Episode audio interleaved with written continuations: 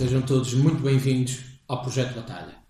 O meu nome é Hugo Santos, seguramente que muitos de vocês me conhecem dos estádios e dos pavilhões onde o Futebol do Porto joga, outros já me terão visto em Assembleias Gerais do Futebol do Porto e muitos outros terão visto a minha participação num programa da TV 24 recentemente.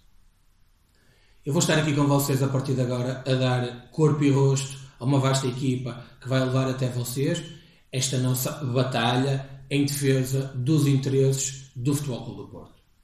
Este projeto pretende ser um projeto inovador, um conjunto de portistas que, conscientes de que as redes sociais, os blogs, o Facebook já está extremamente bem representado por portistas, entende que poderemos fazer aqui um projeto de diferença, com rosto, com cara e que leva a todos vocês aquelas que são as nossas ideias. Não contem connosco para o discurso do insulto, o discurso da brejeirice ou apenas e só a acusação pela acusação. Não. Vamos, em cada um dos momentos, ter respeito e ter nível em tudo aquilo que vamos aqui afirmar. Agora, será extremamente difícil combater esta batalha. Por uma razão simples. Nós vamos fingir aos factos. E os factos, esses, infelizmente, têm prejudicado e muito o Futebol Clube do Porto. E aqui, neste espaço, vamos denunciar aquilo que tem sido um conjunto de fatores que têm prejudicado o Futebol do Porto. Com esses e para esses, podem esperar que esta batalha vai ser árdua, vai ser dura e vai ser longa. Não temos problemas pessoais com ninguém, mas temos um único intuito: defender o Futebol do Porto. Não pensem também aqueles que vão encontrar aqui um espaço de contestação ou de divisão. Não. Não pensem nisso.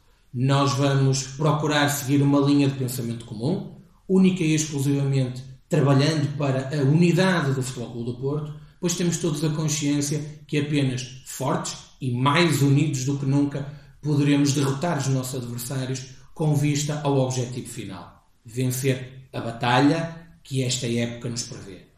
E essa batalha tem um marco extremamente importante que é o Campeonato Nacional. Um campeonato nacional onde nós acreditamos vamos estar fortes, onde acreditamos que o trabalho que tem sido desenvolvido tem sido bom, tem sido árduo, mas onde sabemos também que há fatores externos que muito nos preocupam. E uma das coisas que muito nos preocupa tem a ver com os padres que rezam as missas. Houve um conjunto de padres com nomes, não nos podemos esquecer que existem nomes, que foram identificados como sendo aqueles que ordenam as missas que o Benfica pretende. Nós vamos estar atentos a esses mas também vamos estar atentos aos outros. Vamos estar preocupados e denunciaremos sempre que entendermos que há recordes mundiais por bater. Por exemplo, a da amostragem de cartões amarelos a Pise. Por exemplo, o número de expulsões que determinado tipo de equipas usa e abusa dos seus adversários. Os penaltis que não são assinalados contra essa mesma equipa. E nós vamos estar atentos a tudo isso. Mas desenganem-se. É que também vamos estar atentos à atualidade. Atualidade que é marcada por um conjunto de notícias, um conjunto de atitudes desse polo encarnado que procura continuar a abafar tudo aquilo que mexe em seu redor. Naturalmente que mais para a frente vamos abordar um conjunto de situações, mas o assunto do momento é sem dúvida alguma o vídeo-árbitro e as claques. Relativamente ao vídeo-árbitro, eu vou continuar a acreditar na boa fé das pessoas e, como tal, vamos por enquanto deixar esse assunto de parte, mas dizer que estamos atentos. Atentos, alertas, porque não queremos padres a rezar terços em carrinhas com 12 televisões. Esses padres que vão estar nessas carrinhas têm que rezar o mesmo credo de todos os outros, isto nós esperamos que esse credo não seja um credo pintado e encarnado. Já relativamente às claques do Benfica, o cumprimento dos regulamentos continua a não existir.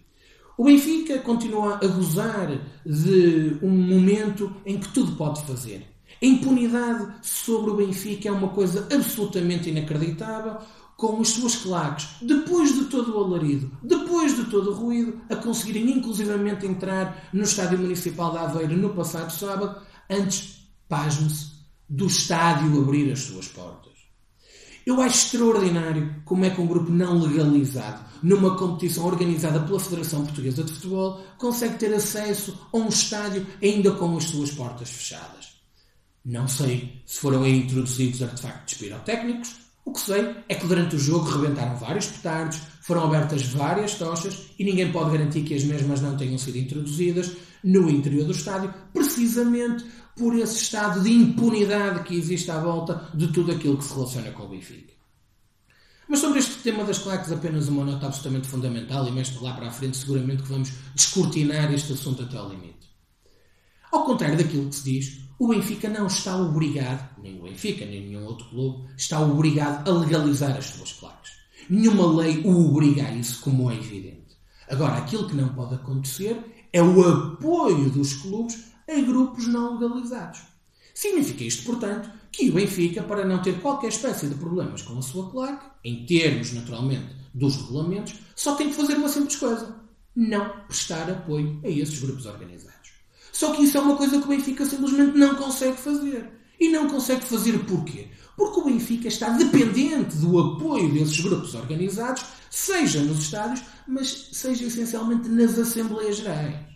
É que nós não nos podemos esquecer que esses grupos organizados, que têm, por norma, muitos associados do clube nas suas fileiras, e em particular no Benfica, porque não há um regime totalmente democrático, na medida em que os associados têm um maior número de votos em função do número de associativismo que têm. O Benfica está dependente de tudo isso. E está dependente de tudo isso porque, conforme já tivemos a oportunidade de ver em Assembleias Gerais passadas, as claques do Benfica monopolizam essas Assembleias Gerais. Luís Filipe Vieira já se sob escolta policial dessas Assembleias Gerais. E, portanto, é tudo isso que o Benfica, e em particular o seu presidente, não querem ver repetido. E, como tal, persistem no apoio a grupos que têm direito a não se quererem legalizar, mas que então não poderiam usufruir desses apoios. O problema é que as instâncias em Portugal continuam a fechar os olhos e continuam a fazer de conta que não sabem de nada disto. Fica por aqui esta nossa primeira batalha, mas não deixem de nos acompanhar e não deixem de partilhar connosco os vossos pensamentos, as vossas ideias e não deixem de partilhar connosco a informação que tenham e gostassem de ver aqui denunciada, pois nós faremos esse trabalho. Um abraço e viva o Futebol Clube do Porto!